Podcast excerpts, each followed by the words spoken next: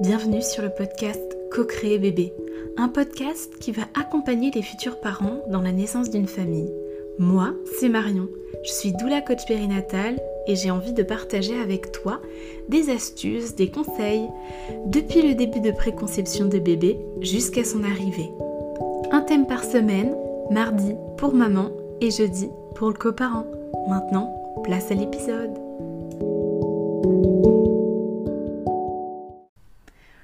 À toi, en ce mardi 8 février, ici il y a du soleil, le printemps commence à pointer le bout de son nez et le premier épisode d'une longue série.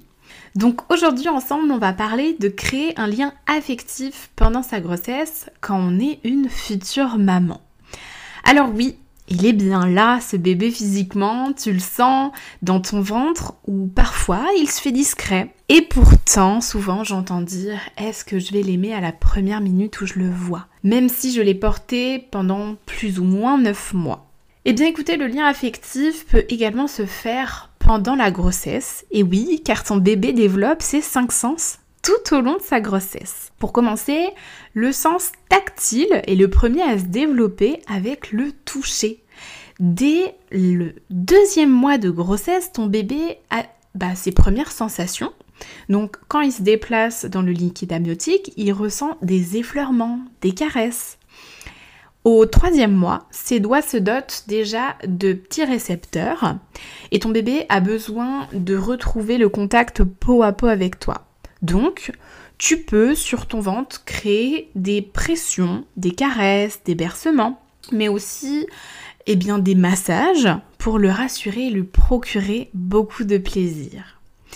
Dès la onzième semaine de grossesse, eh bien, ton bébé possède déjà sur la langue les mêmes bourgeons gustatifs que toi. Donc à travers le liquide amniotique, il goûte à tout ce que tu manges et développe son goût.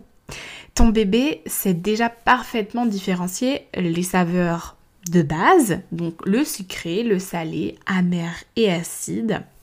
Il a d'ailleurs une petite préférence pour le sucré, hein, qui pourrait s'expliquer par la saveur du liquide amniotique.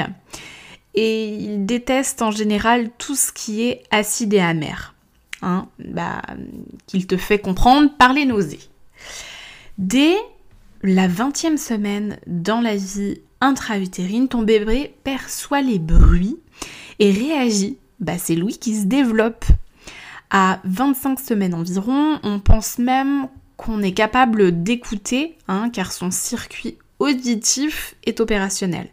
Donc ainsi, il entend déjà bah, les battements de ton cœur, reconnaît ta voix et sursaute lorsqu'un grand bruit le perturbe.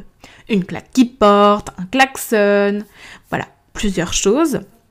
Ce qui est fabuleux, c'est que tu peux donc écouter de la musique qui te plaît et bébé dansera avec toi.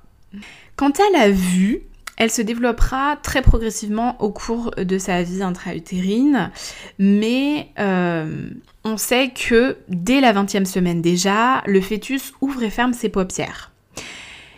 Il effectue des mouvements oculaires et si les premiers éléments constitutifs de la rétine apparaissent dès le 4, la quatrième semaine à 7 mois de gestation, de grossesse, l'œil en fait du fœtus est sensible à la lumière.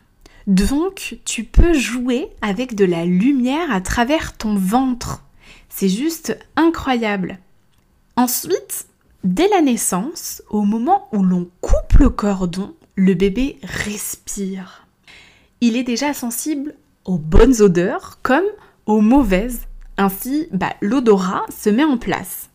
Donc, par exemple, fais-lui sentir un arôme de vanille, tu verras son petit nez ravi. Et si tu as envie de faire le test, hein, mais moi je trouve ça un peu barbare, euh, c'est avec un œuf pourri et tu verras sa grimace qui est euh, assez rigolote.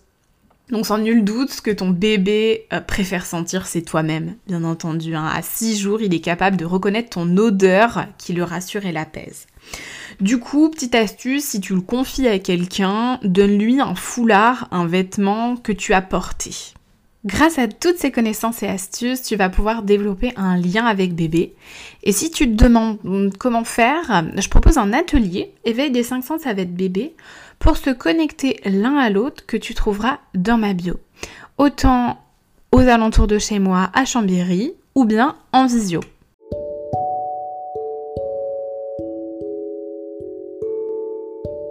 Voilà, future maman, j'espère que ce podcast t'aura apporté. Si tu as aimé, tu peux liker, commenter ou partager sur la plateforme de podcast où tu te trouves ou bien sur Instagram. Le lien est dans ma description. Je te souhaite une super journée et retrouve-moi jeudi pour parler cette fois-ci comment le coparent peut lui aussi créer un lien affectif durant la grossesse. Allons ensemble vers la naissance d'une famille. Bisous